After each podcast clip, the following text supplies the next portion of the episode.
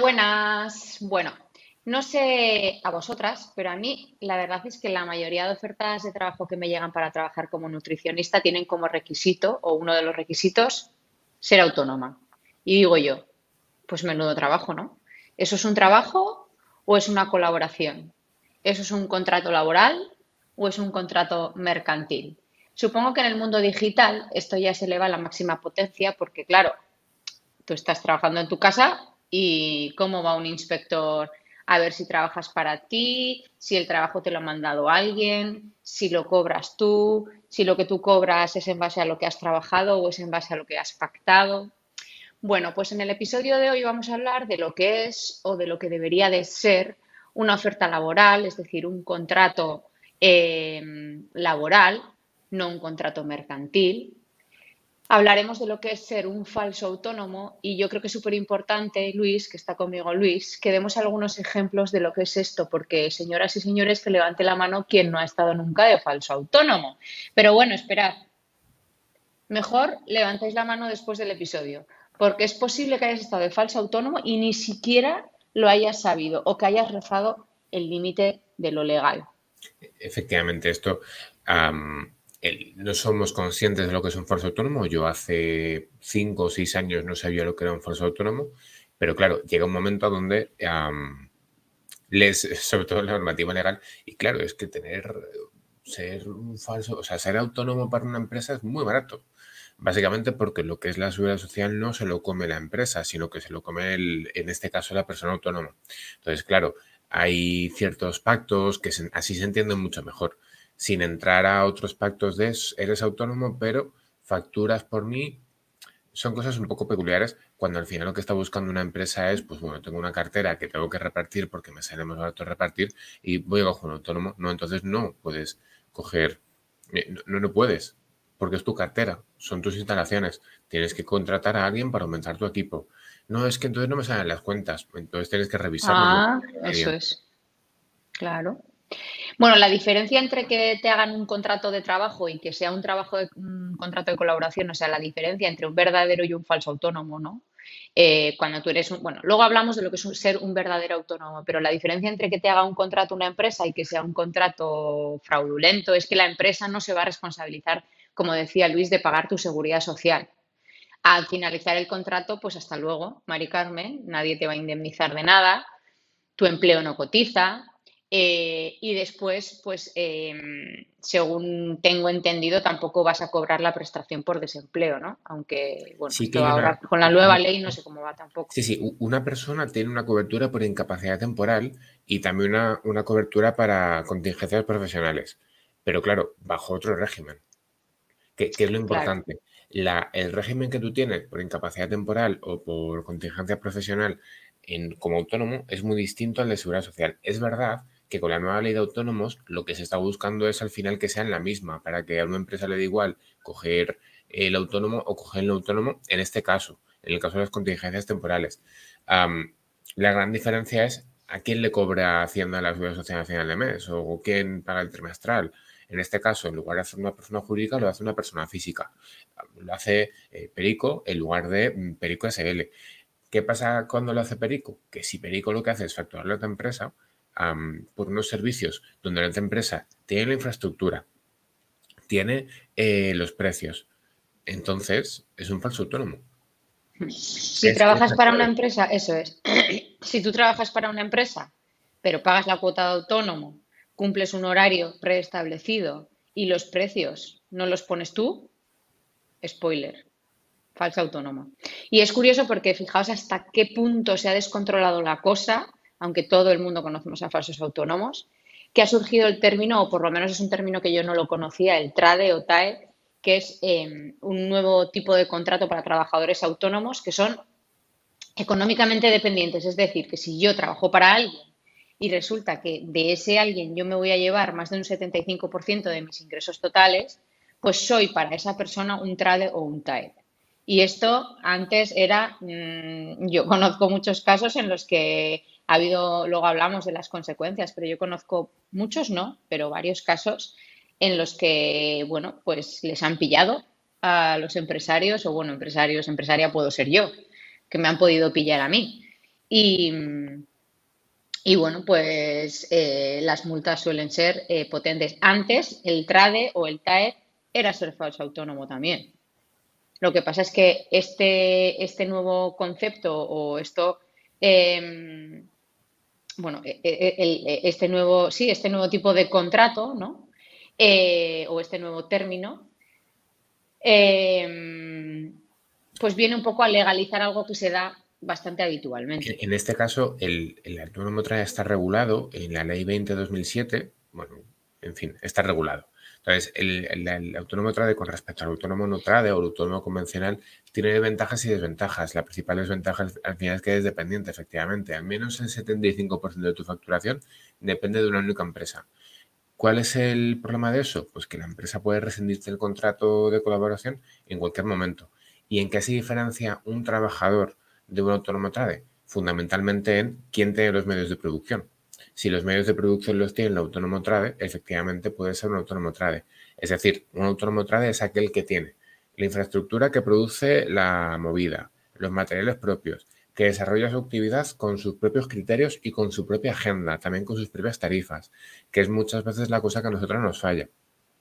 Tres preguntas muy básicas para detectar si eres falso autónomo. ¿Te ponen los horarios? Otra cosa es que los pactes, ¿eh? Me refiero, tú estás aquí los martes por la tarde porque así no viene bien a las dos partes. Vale, eso es pactarlo. No, no, otra cosa es que te digan, no, tú estás aquí de 9 a 8 de la tarde. Mm. ¿Cobras tus propios precios? Porque si cobras los mismos precios, otra cosa es que de nuevo que se acuerde que los precios para todo el centro son los mismos, lo cual, bueno, pero para el caso, un autónomo tiene que marcar sus precios. Y luego, ¿de quién es la báscula? ¿De quién es el plicómetro? Una cosa es que los van tuyos y los dejas ahí. Bueno, vale. Pero lo que. Eso es una cosa.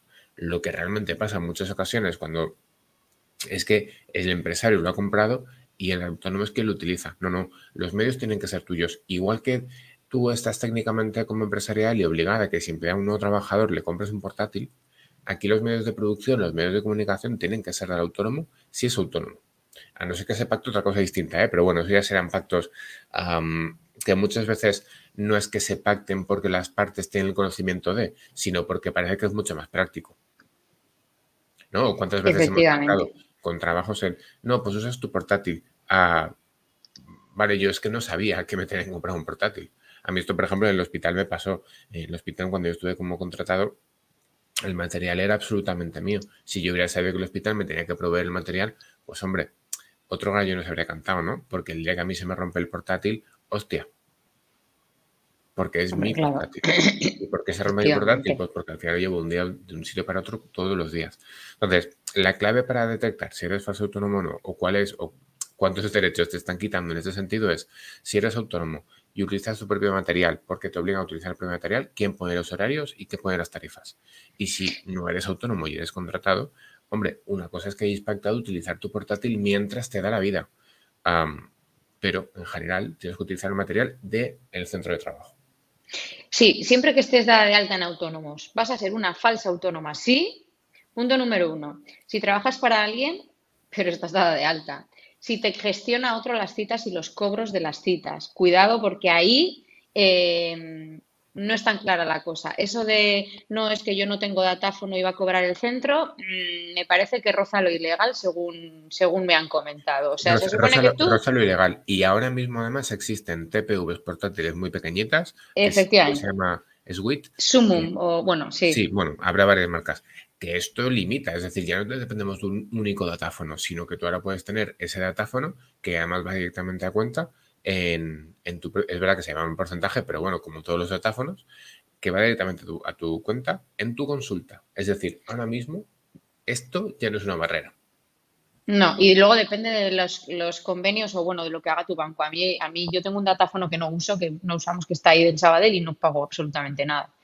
Bueno, si te gestionan las citas y los cobros de las mismas. Si no pones tú el valor de tus servicios, ¿qué es eso de que te digan tú por tus servicios, a no ser que lo hayas pactado, vas a cobrar 30 euros y me vas a dar a mí 20? No, perdona, eso no funciona así.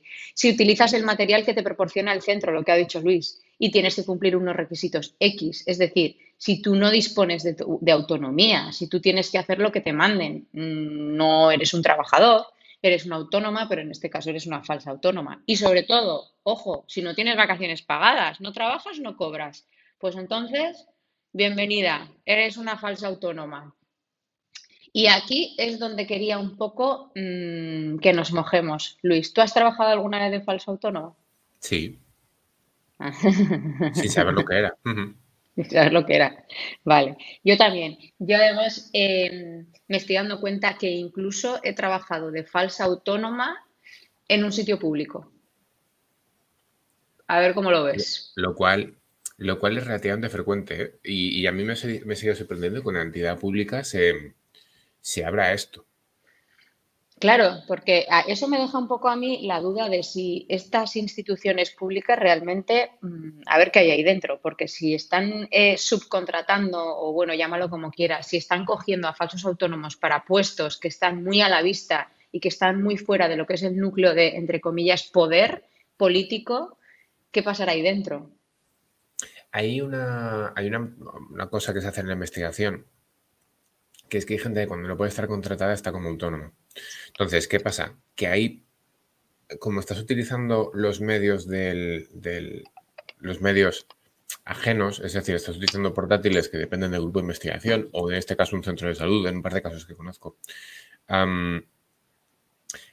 Realmente es raro porque tú mantienes tu puesto de trabajo y es verdad que de alguna forma antes estabas contratada, pero ahora estás como autónoma pero antes incluso lo hacías gratis y dices, bueno, como autónoma por lo menos cobro algo. La cosa es que como se fija un precio, te voy a dar 500 euros al mes si tú me haces una factura.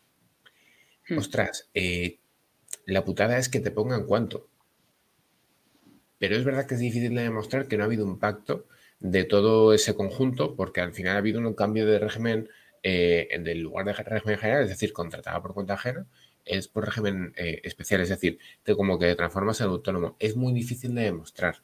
Entonces, la única forma que tenemos de demostrarlo es que hay una inspección de trabajo, sorpresa, y que vean los papeles y que te crean, porque esa es otra, eh, te tienen que creer. y las instituciones me, me sorprenden mucho, pero es verdad que en la práctica, como no es una consulta regulada como la nuestra, tipo las tarifas son las mismas y demás, es más difícil de demostrar y yo creo que por eso se mojan y porque creo que si te pilla la inspección, el problema puede ser para las dos partes, tanto para la parte contratada como la parte contratante. Más para la contratante, pero claro, la parte contratada puede decir, yo no sabía, yo desconocía, o la parte contratante puede decir, lo hemos pactado todo. Entonces, yo creo que se la juegan porque es verdad que ah, en lo público seguramente te, nos la vemos mutuamente en la espalda, pero porque es más difícil de controlar ese tipo de... ¿Quién ha marcado el precio? En, fin, en cualquier caso, esto se hace en la investigación por una cuestión muy fácil, por la pasta. Es mucho más fácil a nivel de contrato que tu contrato dure, por ejemplo, ocho meses, en lugar de que dure seis meses, porque para la cartera de la investigación es más barato ocho meses como de un autónomo que seis meses de un autónomo. Y esto... Ostras, pero estamos hablando de investigación, que la investigación ya sabemos que está súper precarizada y que no hay dinero para investigar. Pero ¿qué pasa cuando estás contratada por un ayuntamiento, por ejemplo? o por un gobierno. Sí, el, problema sigue siendo el mismo. ¿Quién ha marcado lo que cuestas? Pero claro, si te están imponiendo un horario, es que está claro. Ah, vamos, es que está. Si te marcan horario y tienes un jefe al que darle cuentas, está muy claro lo que está pasando ahí. ¿Y tú has contado alguna vez con falsos autónomos en plantilla? No. Pues yo sí. Pues yo sí, y además eh, no queriendo, pero sí sabiendo. Y esto creo que ya lo he contado en más de un episodio, sobre todo en los primeros eh, episodios en los que yo acaba de abrir eh, y Bilvidea, iba a decir, Elija Escola. Y es que eh, a mí, en mi caso, se ha dado la tesitura de tener una persona trabajando para mí que no podía ser contratada. Porque mm, se lo había prohibido o bueno, lo tenía como requisito en un sitio en el que estaba contratada de falsa autónoma. ¿Os acordáis que os conté? si, te, montas un contrato aquí, luego ten en cuenta que ahora serás autónoma solo de mi centro, que serás autónoma dependiente, lo cual es mentira. La historia era que esta persona estaba contratada, eh, o sea, tenía un estaba de autónoma en un centro eh, pues no sé si era multidisciplinar, pero creo que sí que había más cosas aparte de nutrición. Y, esa persona no estaba contratada, estaba simplemente, estaba pasando consulta allí, pero tenía un horario que cumplir, ella, esta persona no cobraba, sino que cobraba el centro y luego ya hacía la factura, o sea, eh, lo típico de una falsa autónoma. Y la historia es que cuando yo abrí el ICA Escola y los requisitos eran que yo iba a contratar a la gente, le, me dijo, pues no puede ser, porque entre otras cosas voy a tener que pedir permiso para poder trabajar aquí, porque no me dejan. Quieren exclusividad.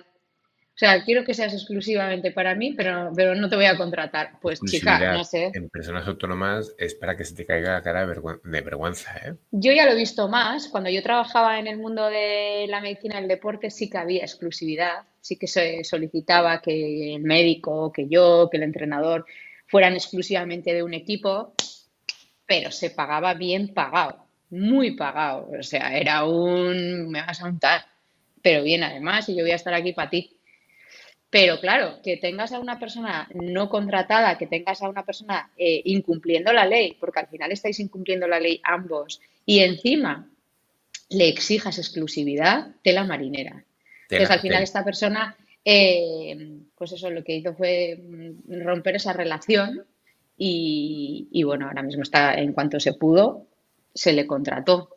Pero vamos, que fijaos, luego ya vamos a hablar ahora de cuáles son las ventajas y los inconvenientes, pero eh, la maternidad, cuando estuvo de baja materna, no estaba contratada. Así que, pues fijaos, cuál es la diferencia entre, bueno, ya se sabe de quién hablo, pero cuál es la diferencia entre una persona que ha estado, que ha cogido la baja materna siendo autónoma y Yone, que dentro de poco va a coger la baja materna y está trabajando a jornada completa aquí, contratada. Pues, pues es que cambia mucho la cosa, que es por lo que mucha gente se ahorra.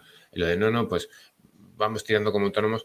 Mirad, lo veo y lo subo. Yo he llegado a ver una cosa de te despido estando embarazada para que seas autónoma los últimos dos meses de tu, que dure tu embarazo, o sea, que dure tu embarazo me refiero a el periodo a término.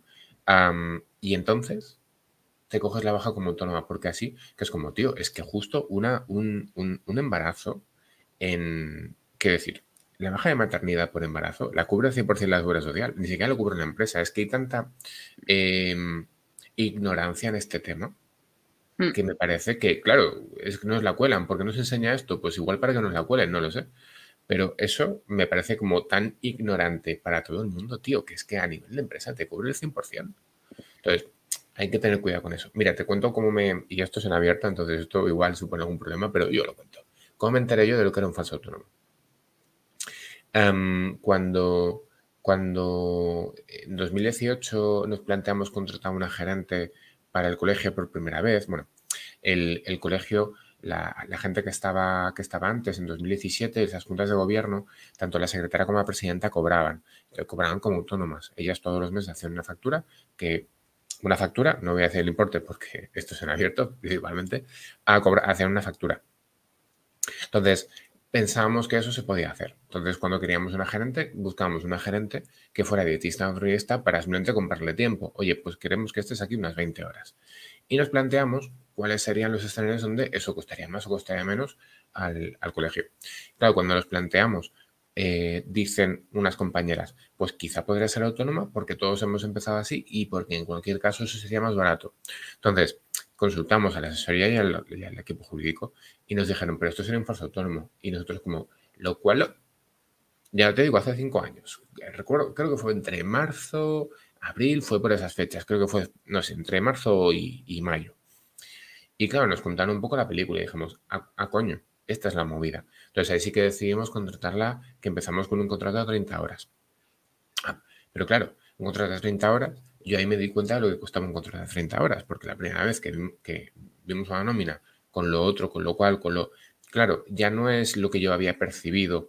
Yo ya había trabajado como trabajador, em, como por cuenta ajena. y en ese momento justo estaba trabajando por cuenta propia. Pero ahí me di cuenta de cuánto cuesta como la parte empleadora lo hago de una perspectiva fácil, porque al final el dinero del colegio, entre comillas, no es mío, no depende de una facturación, pero ahí me di cuenta de lo que implicaba y lo que era. Claro, ¿qué pasa? Que ahí fue cuando, em, pues bueno, te das cuenta de que es muy goloso empezar con alguien como autónomo o plantearle un contrato de prácticas, que esto se hace mucho. Hay empresas que sacan curro gracias a la agenda de prácticas. Hay empresas que están erigidas a gente, con gente de prácticas. Tengo cada equipo, cada año tengo 18 trabajadoras, pero 10 son de prácticas. ¿Qué pasa? Que cada dos años todo debe cambiar. Entonces, cada dos años, esa gente, bueno, tus prácticas han sido muy bien, eh, te he pagado, ¿eh? Esos 300 euros que te daba de bolsa de contingencia todos los meses como de prácticas, que viene porque las prácticas habitualmente no te las pagan. Y fíjate que además te he puesto un año aquí. Tienes un año de experiencia, cobrando 300 euros al mes, cuando otra gente lo hace. Soy el mejor empresario. Pero a la puta calle, porque ahora es cuando tendría que hacerte el contrato donde realmente cobrarías lo que tienes que cobrar, que son 1.200, 1.500, y además tendría que, cobrar, que pagarle a la seguridad social al menos 1,4 veces más. Es decir, unos 2.000 pavos. Pues ya no me sales a cuentas, me salen a cuentas un trabajador que está en prácticas. Así que ahí tienes la puta calle. Hay empresas dirigidas en base a esto.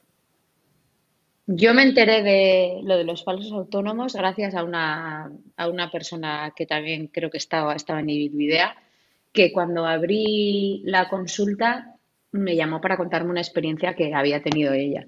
Y la verdad es que yo ya conocía lo que era ser falso autónomo, pero no conocía, siempre me fío yo mucho de la gente, eh, de la gente que, en la que confío yo soy una persona bastante confiada. O sea, si ahora mismo me clavan un puñal por la espalda cualquiera de las mías, no me lo espero y me dejo.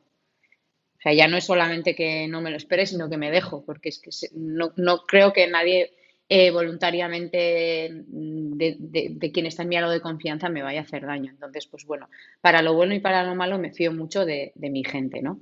Y mm, a esta persona le pasó que alguien eh, que estaba pues en ese círculo suyo de, confianza, ¿no? Le pidió, por favor, pues lo mismo que me pidió a mí mi falsa autónoma, oye, no, no me hagas contrato porque me pasa esto y lo otro y porque estoy en otros sitios y entonces me vas a fastidiar, ¿no? Y, y bueno, hasta que esta persona vio la oportunidad y dijo, oye, pues sí, sí, denuncia a ver si me cae algo por aquí o por allá. Y bueno, pues la verdad es que le arruinó pues la vida en ese momento y después también a esta otra persona. Y ahí es cuando yo dije, ostras, que no es una tontería, que esto, eh, ventajas para el, lo que es la empresa puede ser pues que se ahorra los costes, ¿no? Eh, es, solamente es una ventaja económica. Yo creo que no hay más ventajas eh, aparte de la económica. No, no, veo ninguna otra ventaja para el empresario. Hay, una ventaja, hay una ventaja y es si yo ya no quiero contar contigo y tú eres ah, autónomo, te, doy puerta. Mañana no vengas. claro, sí, sí, pero pues eso, económica, ventaja económica a lo que voy. Que no veo una ventaja que no sea económica, es todo dinero, es puto dinero. No te pago indemnización, no te pago vacaciones, no te voy a ahorrar los, no te voy a pagar la seguridad social. Hmm. ¿No? Sí, Más o menos. Pero también esa, digamos, entre comillas, flexibilidad que te permite el decir, no quiero seguir contando con esta persona, por tanto, igual que ahora con hmm. la con la antigua ley de trabajo, no la actual, la antigua ley de trabajo, los contratos de las, los periodos de prueba podrían ser de la misma duración, igual me estoy culando, ¿eh? pero creo que más o menos de la misma duración que el propio contrato. Es decir, tú podías tener un contrato a temporal a un año y tenías ocho meses de prueba o seis meses de periodo de prueba. ¿Qué hace eso? Flexibilizar el despido. Cuando se te va a acabar el periodo de prueba, a la puta calle sin indemnización. En otros sectores, como el, sector de hostelería, esto se hace un montón, se hacía muchísimo. Claro, ¿qué pasa? Que no estás acumulando indemnización por mucho que estés cotizando a la seguridad social.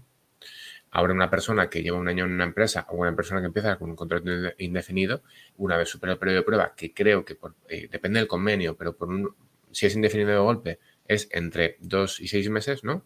¿Seis meses? Sí. a partir del mes 7 tú ya estás, eh, digamos, ganando indemnización. Pero bueno, me río yo de la indemnización de ahora y de la indemnización de antes, porque yo me acuerdo que en su momento, cuando yo trabajaba en el centro este de medicina y el deporte, que pues cuando me embarazaba me dijeron hasta luego, o bueno, después de París me dijeron hasta luego, ahí me tuvieron que pagar indemnización y me pagaron un pastizal, porque era, no sé si era 42 eh, días por, año, trabajado. 42, mm. en, su, en mi convenio eran 42. Fue, pues, fue bastante pasta y bueno, eh, no compensó el que me quedara sin trabajo, pero bueno, me ayudó a el tiempo en el que estuve esperando y decir, ahora qué voy a hacer, pues mira, me lo pasé con mi niña y punto pelota, y mm. estudiando. Pero a lo que iba es eso, que ventajas puede tener eh, en cualquier caso para el empresario, lo que hemos hablado, pero no veo ninguna ventaja para la persona que decide o que... Porque siempre hay gente que te dice, no, yo de autónoma, a mí no me contrates. Fíjate que yo habiendo sido autónoma y siendo autónoma ahora, no le veo ningún sentido, pero todavía hay gente que quiere ser autónoma. No sé si por... Hmm. A, nosotros nos pasa con las psicólogas. Las psicólogas, por lo que sea, no quieren ser trabajadoras, quieren, o sea, me refiero, no quieren ser trabajadoras contratadas, sino trabajadoras autónomas. Y, claro, eso ha implicado que, que, que no trabaja con autónomos. Entonces, quitando empresa, claro. Entonces, no, no. Y, es como, ostras, eh, aún no, no hemos con, o sea, nos planteamos una colaboración con otro centro precisamente porque lo que no queremos es colaborar con personas autónomas porque al final estamos, digamos, entre comillas, imponiendo nuestro precio. Es cierto que para que hacerlo bien, trabajar bien con un autónomo en sentido bien de eh, cumplir la ley, es complicado y hay que hacer un poco de pericueto legal. Pero claro, si nosotros tenemos administrativa, ya es muy difícil hacer ese pericueto, porque lo que nos conviene a nosotras es que la persona esté en el mismo centro, es decir, que el paciente no se desplace, que, que sea nuestra, eh, nuestra recepcionista la que flexibilice el tema de coger cita cambiar la cita. Entonces, es muy complicado. Es verdad que el encaje existe, el encaje se puede hacer. Por ejemplo, que la psicóloga trabaje con sus propios precios, pero haga un precio especial a nuestros pacientes. que lleve su propia agenda, que tenga su propio datáfono con los, los aparatos que hemos comentado antes. Cada vez es más fácil utilizar eh, la ley bien, pero se complica mucho con nuestro día a día de estructura y prácticamente es llevar una agenda eh, secundaria. Ojo, que no en B, sino simplemente una agenda secundaria para que las cosas esté todo pactado y que esté todo bien. Es muy complicado, pero es verdad que al menos, y ojalá encuentre a alguien, pero el sector de la psicología como que la gente quiere currar solo autónoma, hasta que pasan cosas. La única persona que quería trabajar de psicóloga como autónoma, que luego me dijo, ahora sí que me conviene ser contratada, es cuando debutó una enfermedad. Al debutar una enfermedad, ya es como te das cuenta de lo que implica ser autónomo. Porque tienes que pedirte días, tenías que pedirte días libres, no podías currar, tenías que ir al médico, tenías que... Y ahí la baja no es la misma baja que como persona contratada. Esa persona ya no es autónoma, porque debutó pues, una enfermedad inflamatoria intestinal que te voy a contar, ¿no? y ahora sí, ahora ya solo se plantea ser, en este caso, persona contratada, no persona autónoma pues eso, todos somos muy valientes y es muy cómodo, entre comillas, ser autónomo por aquello de ser tu propio jefe, te marcas tus horarios, te marcas tus tarifas, currar lo que quieres. ¿Cuál es la realidad? Que al final terminas trabajando 50, 60 horas a la semana. Em, en muchos sitios terminas con una precarización bastante intensa y en cualquier caso nunca sueles ver el 100% de tus ingresos porque tienes que tener en cuenta el IRPF, los IVAs, el trabajar para varios centros. Y claro, cuando a alguien le viene muy bien ser autónomo, cuando tiene una cartera de pacientes muy interesante, que son solo suyos, suyas, y que son solo además, bueno, lo que hemos dicho muchas veces, si ves 30, si ves 30 visitas por, al mes y te llevas 60 euros por visita, son 1.800 euros y son muy golosos. Y yo conozco psicólogas que eh, facturan 3.000 euros al mes en pacientes. Pero claro, cuánta de esa gente es lo transversal, cuánta de esa gente es el ejemplo para todo el mundo. Y aún te digo más, eso es muy goloso cuando tu cuota autónomo son 80 pavos, pero cuando tu cuota autónomo son 300, y ahora que se va a regular que pagas según ganas. Pues sí, y realmente tiene más inconvenientes eh, que ventajas, porque para el autónomo, mm, para el empresario, el inconveniente es que te pillen y una vez más volvemos a lo mismo, el inconveniente es un inconveniente económico, básicamente, bueno, y que vas a estar también ahí en el punto de mira, ¿no? Porque, porque, pues porque no está bien lo que estás haciendo. Pero, ostras, puedes hacer lo que te plazca con tu falso empleado y ven hasta, o sea, tienes a un no empleado al que tratas como empleado sin pagar todo lo que tienes que pagar porque sea tu empleado. O sea, puedes, pues eso, lo que decías tú, ¿no? Decirle, mañana no vengas, que ya no cuento contigo. Puedes cambiar sus precios, puedes hacer lo que te salga del, ahí, del higo. Eh, sin embargo, pues eso, para el falso autónomo, pues em, todo son, yo todo veo eh, inconvenientes a muchos niveles. Y es difícil acordarse de las ventajas cuando alguien te dice, no, yo es que quiero ser autónomo. Es difícil acordarse de las ventajas cuando hay tantos inconvenientes, pero bueno, creo que la mayoría de las veces las personas que se empeñan en ser autónomas pese a que les quieran hacer un contrato es porque, pues eso, porque están cobrando un mogollón de pasta en ese momento o porque eh, no están viendo las cosas mm, desde el prisma que, la tienen que, que lo tienen que ver. Y por eso era importante que se empezase a cotizar según ingresos. Hmm. Porque, claro, es muy diferente eh, que pague la cuota de autónomo el presidente de la COE o el presidente del corte inglés que que la, pague, que, la pague eh, Perico de los Palotes. Porque seguramente tus ingresos no son los mismos y que fuera la misma cuota, pues era un poco tremendo. Que ahora vaya a establecerse de forma diferente es importante. Y aún te digo más, Ari. Igual que nos jode el compañero que cobra las visitas a 10 pavos, mm. para las que tenemos personas contratadas, es una putada que otras, otros centros con mucho equipo, y el equipo lo pongo entre comillas, aunque como esto es un podcast no me estáis viendo mover los dedos, porque empezamos de más abajo. Es decir, en el episodio anterior hablábamos de cuánto nos cuesta el equipo y decíamos que yo todos los meses o tú todos los meses empiezas de menos X. ¿Por qué de menos X? Porque si a ti te cuesta el local X, te cuesta el equipo X, te cuesta el material X, tú ya empiezas de menos 10.000. Sin embargo, una persona cuyo centro es todo el mundo autónomo, no empieza de menos 10.000 ni de menos 30.000, empieza de cero, quitando alquileres, quitando algunos impuestos que puede pagar. Claro, pongo que empieza de menos 4.000. Y el objetivo es que entre todas facturemos eso. Ojo, entre todas, porque un autónomo cobra según factura. Entonces, claro, ¿qué pasa? Eh, que si un autónomo te está cobrando 60 euros la visita y se lleva 30 y tú 30, tú puedes incluso, dicho mal y pronto, echarte a dormir, porque es que digamos que todo se paga solo. Así sí que es fácil emprender emprender con Súper fácil. Claro, porque hay otro que te está generando riqueza y otro que te está generando. Es verdad que igual tú tienes que currar como el que más, como la que más. Ok, pero una persona. Hay un centro de psicología con el que vamos a colaborar. Eh, que claro, yo decía, joder, qué rápido. Ha montado ocho, un, centro con ocho personas. Qué rápido está montando su otro centro con tal. y me enteré que cada eh, psicóloga por consulta le paga 15 euros. ¿Cómo 15 euros? Una, persona que está allí pasando consulta, en tu centro, por consulta que hace, le paga 15 euros en cuestiones de supervisión y de, digamos, protoalquiler, que es la forma de, decir, no, es que te estoy cobrando algo, si cobras un alquiler, cobras un fijo, no un variable. Entonces, ¿qué pasa? Que así es muy fácil hacer cartera. Me refiero, si tienes a cuatro personas viendo un paciente al día, ya te estás metiendo 60 euros por algo que tú no has trabajado, algo que ha trabajado otra persona. Entonces, claro, así es muy fácil que no tengas cuatro personas, sino que tengas ocho, incluso que te plantees tener un segundo centro.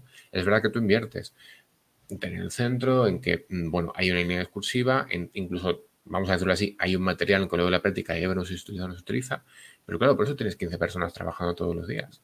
Porque cada persona que trabaja te está pagando 15 euros por consulta. Y son todas autónomas. Y es verdad que cada uno se pone su precio. Pero cuidado. Entonces, ¿qué pasa? Que a alguien que tiene a un gran equipo, entre comillas grande, y en el número de, de personas, pero son todas autónomas, es que incluso ni siquiera tendrás que trabajar. Porque te están generando la riqueza. Qué maravilla. Fíjate. Claro. Por eso a mí, eh, lo que siempre se dice de a ver si a ver cómo vamos en porcentaje. Ostras, es que, ¿por qué te tengo que pagar un porcentaje de mi trabajo? Porque he hecho la inversión del centro. Bueno, vale. Entonces te pago un alquiler. Porque. Exacto. Que estés cobrando un variable por mi trabajo, hostia, es muy feo eso. Porque Yo lo puedo ver en el caso de que tengas muy pocos pacientes, quiero decir, ¿no? Si tienes muy pocos pacientes y me vas a pagar un porcentaje, Sí, en el caso de que no llegues a un mínimo con, em, con, eso, de alquiler tipo. Pues mira, yo creo que yo por esta sala querré sacar 200 pavos al mes. Pero tú estás viendo cinco pacientes. Cinco pacientes a los que les vas a cobrar con 50 pavos. Entonces, no voy a cobrar el 80% de tu curro. Claro. Entonces, dame 10 euros por persona. Vale, ok. Pero entonces, eso es un variable, dependiente del número de pacientes. Y yo puedo entenderlo al principio pero muchas veces no se hace por buena fe, sino que se hace por obtener el máximo rendimiento económico. Es que es, es que echa la norma, echa la trampa, pero la gente es que abusa mucho de las trampas y porque no claro. conocer la norma. Hombre, a mí, por ejemplo, cuando estaba en, otro sitio de autónoma, no estaba de falsa autónoma, pero cuando he estado y me han dicho, pues me vas a pagar un porcentaje, me ha venido muy bien porque los críos eran pequeños y si no trabajaba tampoco, no, si no trabajo no cobro, pero tampoco pagaba. Entonces, eso en cierto sentido, pues eso, quien hace la ley hace la trampa, mm, lo puedo llegar a entender y sí que me puede parecer en cierto modo, pues mira, joder, pues qué bien, ¿no? No tengo que pagar, no he trabajado, pero tampoco tengo que pagar. Me pillo todo agosto que los críos no tienen guardería, pero mm, tampoco tengo que, eh, no voy a cobrar, pero tampoco tengo que, pagar, no sé. Mm. Ahí sí lo puedo ver. Claro, pero eso te venía bien porque eras autónoma. ¿Qué te habría venido bien si fueras trabajadora? Pues cobrar independientemente del curro que hubiera y que hubiera sido tarea de la empresaria empresario o del centro de trabajo el buscar o asignarte pacientes o incluso flexibilizar tu jornada para esas circunstancias. Claro. Porque eso es lo que buscamos al final, tener siempre más derechos. Fíjate que llega un momento que eh, cobrar más y trabajar menos es una dinámica que muchas veces hemos dicho, no, pues el objetivo siempre tiene que ser eh, trabajar menos y cobrar más. Hay una cosa también que, que soslaya todo esto y que es importante destacar, que es que cada vez tengamos más derechos.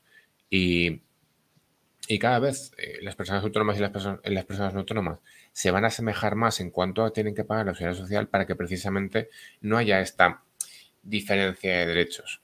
Donde más se notaba esa diferencia de derechos al final es en las prestaciones que reciben las personas eh, autónomas. Básicamente porque las, lo que es la, la, maternidad, las bajas de maternidad tienen que ser forzosamente más cortas, tienen que, pues eso, tener menos derechos o perder derechos precisamente porque no podían llegar a un mínimo eh, de cotización o no querían aumentar su cotización porque no te venía bien. Mm. cuatro, cuatro, conclusiones o cuatro preguntas que le hago a la gente, ¿vale? Para, para que detectes si es falsa autónoma o no es falsa autónoma. ¿La empresa te impone la jornada laboral? Eres falsa autónoma. ¿La empresa te impone los horarios o las vacaciones? Eres falso autónomo. ¿Tienes vacaciones? ¿Tienes vacaciones? ¿Pagadas? ¿Utilizas tu primer material?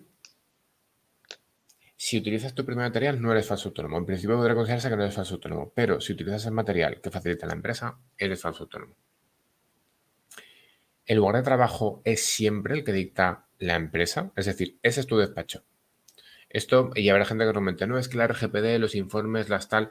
No, no, la RGPD limita el papel, me refiero. Todo esto ahora mismo tenemos Drive y Drive en principio no necesitas estar en un despacho, puedes estar donde quieras. El de trabajo siempre que dicta la empresa, ese es tu puesto de trabajo, esa es tu consulta. Entonces, cuidado que igual eres falso autónomo. ¿Cuánto cuesta tu trabajo? ¿Te lo dicen o lo dices? Si la retribución le impone la empresa, no hay pacto. Si lo que la empresa te dice es un 30-70, un 50-50, que bueno, un 50-50, ojo, la cara dura. 30-70, 40-60, lo impone la empresa. Ojo, no sabes, no sé yo si lo tienes que firmar, porque eso quiere decir que no hay pacto. No has pactado, te han dado un porcentaje y tú estás firmando que lo estáis pactando. Y ojo porque eso te está limitando en derecho. Y habrá gente que diga, ya, es que todo el mundo empieza así. Y efectivamente, todo el mundo empieza así y todos hemos empezado así. Eso no quiere decir que sea más legal, ni que sea más ético, ni que sea algo como tendríamos que empezar. Porque sí, todos hemos empezado así, pero no es del todo legal. Y cuida con esto. Y recordemos, recordemos que las denuncias a trabajo son anónimas. Hay que diferenciar bien lo que es eso, lo que hablábamos antes, ¿no? Lo que es un contrato laboral, que es lo que creemos conocer todos, y lo que es un contrato mercantil en el que eh, es que a día de hoy todavía hay gente que dice, bueno, soy autónoma, pero estoy legal porque he firmado un contrato. Has firmado un contrato mercantil, puedes seguir siendo eh, una falsa autónoma. Si tú firmas eh, un contrato con una empresa o, con otro autónomo en el que, bueno, se supone que jerárquicamente estáis al mismo nivel, se supone que esa empresa no tiene ningún, no puede ejercer ningún poder o, bueno, no sé cómo llamarlo, ¿no? Sobre, sobre ti, en estos casos es, un, em, es una especie de contrato de voy a alquilarte a ti como autónoma por tus servicios, pero tú eres autónoma, o sea, en todos los sentidos, no solamente de nombre, me refiero a que tienes tu propio todo y haces tu propio todo y cobras tu propio todo. Y yo simplemente he contratado tu servicio, te he alquilado como nutricionista o como me da igual, lo que seas, y ya está y no me hago cargo de nada que suponga ningún impuesto ni ninguna nada tuyo porque te lo haces tú. Eso es un contrato mercantil, pero puede ser una falsa autónoma pese a haber firmado este tipo de contrato. Y bueno, sin más, yo creía, creo que es importante hacer esta eh, diferencia. Y, una, cuestión que habrá quien diga, es que yo acabo de empezar, no me puedo, permitir tener a alguien contrato, ah, pero quiero, quiero trabajar con esta persona en mi centro. Pues entonces no tengas el centro solo tú, tenerlo las dos, abrir las dos personas. Eso es. Eso es. Quiero decir que muchas veces como no, es, yo es que ya tenía mi marca y ahora lo que hago es tener a gente para sumar a mi marca. Es como, pues asóciate. Efectivamente, asóciate, crea una cooperativa o crea una SL común, o crea una dinámica de trabajo distinta. Pero este rascarle peros o este plantearnos a veces, no, pero es que, ese pero es que, no, no, me estás hablando de algo muy similar a la explotación laboral.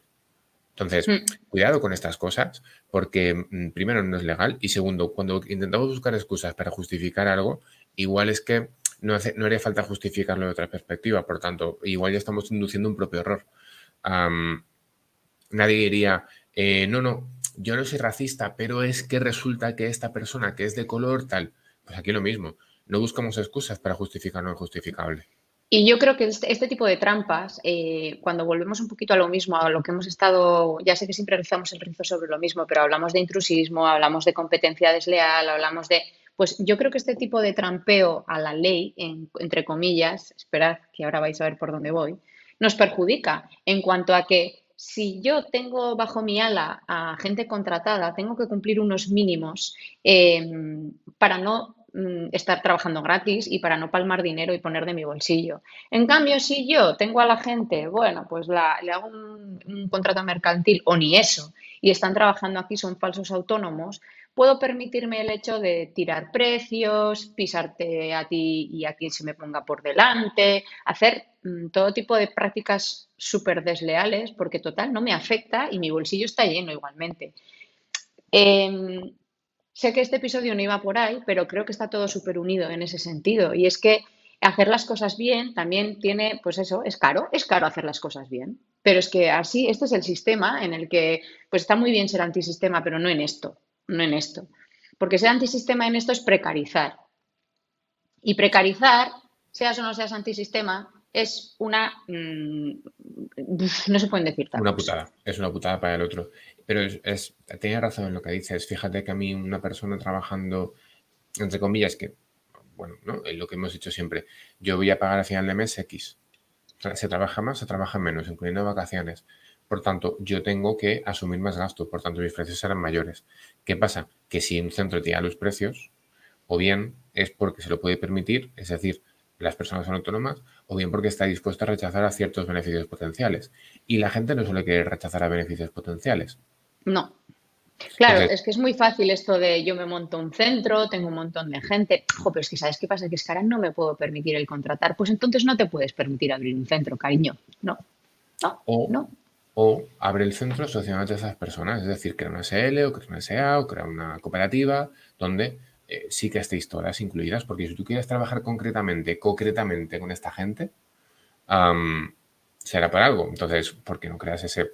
No es que esta persona no quería, vaya, casualmente esta persona, la que tiene menos derechos, era la que no quería. Pues igual Mira, yo soy muy de, prender fuego y de irme a las barricadas, pero es que esta cosa, esto me, me toca especialmente la fibra porque conozco a mogollón de gente así, de pues no, porque tal, porque cual, somos sindicalistas, somos no sé qué, que luego es, no, claro, pero es que mi caso es especial porque tu caso no es especial. ¿Qué coño va a ser especial tu caso? El mío entonces también es especial. Si todo, hacemos, si todo el mundo hacemos lo mismo, es que estamos jodidas, muy jodidas, jodidísimas, de hecho. Hmm. Nos merecemos todo lo que nos pasa cuando nos creemos que es que nuestro caso es especial, porque es que si no, no llego a fin de mes. ¿Y qué te piensas que hacemos el resto? Pues es que tendrás que replantearte la cosa, pues eso te tendrás que asociar, o igual tienes que esperar, o igual tienes que subir precios y no hacer la competencia desleal al de al lado. Es que es competencia desleal para la gente que en el fondo intentamos pues hacerlo ya no mejor o peor, sino de acuerdo como mínimo de acuerdo a la ley. Ya no entramos en si está bien, si la ley está mal, si no, no, como mínimo de acuerdo a la ley, porque es lo que pues eso, la ley nos exige y es, al final la ley marca los mínimos a los que tenemos que llegar entre todas. Entonces, digamos que las personas que rompen el tablero de juego hacen, bueno, juego desleal, juegan mal, juegan mm. feo. A mí todas estas cosas me, las tomo como un ataque. Mira que no soy yo de tomarme las cosas de forma personal, pero me afectan personalmente. Por lo tanto, aunque no sea un ataque personal, eh, pues lo es. Es un ataque personal. Y es un ataque al hacer las cosas bien. Y si esto que hemos dicho ahora, que es en abierto y no es casualidad que sea en abierto, le sirve a una compañera para darse cuenta que es falsa autónoma, o le sirve a una compañera que tiene un centro para decir, ostras, ah, igual me lo debería plantear y hacer una reconversión, pues bienvenido sea. Que cuántas veces hemos, hemos hablado de tema de falso autónomo, de tema de... Em, recuerdo que hace relativamente poco una compañera decía por un grupo de WhatsApp, eh, si colaboráis con otras personas, eh, eh, ¿en qué régimen los tenéis, no? Y hubo otras personas que dijimos, tú entre ellas él y yo otra, y otra persona, pues que no, pues otra persona, como contratadas. Y dijo, uy, ¿cómo que como contratadas? Pero es más barato. Sí, pero eso es. Ya, claro, no te jode. No, pero no, pero no, es ser falso autónomo. Y, me jode que mm, puedes interpretar que te estoy diciendo estás incumpliendo la ley. pero es lo que hay, chica. No, es que mi, asesor me ha comentado que una ventaja es para, y mi asesor en su momento me comentó con el colegio que si trampeamos no sé qué movida y le decíamos que alguien rebajaba la jornada en no sé cuántos, nos ahorramos 80 euros en vacaciones. Le dije, pues no. Quiero decir, que una cosa es que tu asesor te asesore, te asesore para buscar el máximo ahorro posible en tu servicio. Pero si estás haciendo trampas o puteando a una compañera, pues hombre, eh, planteate lo que te gustaría que hubieran hecho contigo. Y si la respuesta es, es que conmigo lo hicieron, pues tía, ¿y cómo te encontraste cuando lo hicieron contigo? Y yo no soy nada partidaria de la ley del miedo, pero tened un poco de miedo. sí, estoy siendo incongruente, lo sé.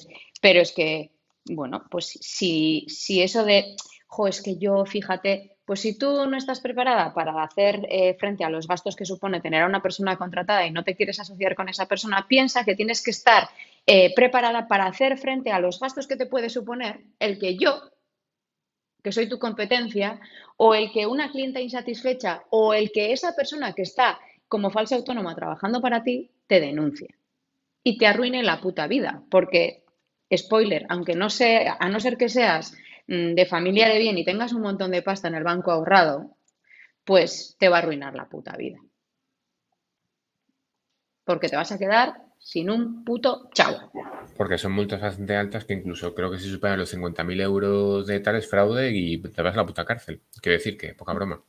Poco broma. Me da igual, o sea, aunque, me, aunque, me, aunque tenga que pagar 15.000, para mí eso ya es a ver de dónde coño saco los 15.000, cuánto tiempo voy a tardar en pagar esos 15.000 y son 15.000 putos pavos que no tengo. O sea, pues bueno, yo creo que ya nos hemos incendiado lo suficiente, a no ser que tengas algo más que contar que sirvan las compañeras para darnos cuenta de que esto no, no es sano ni para la economía de las compañeras, ni es sano para eh, el mercado y el mercado en el sentido de, lo que implica a nivel de que yo nunca había caído en esto que hemos comentado, es cuando lo has comentado tú, que he dicho, claro, haciendo números, que es competencia desleal.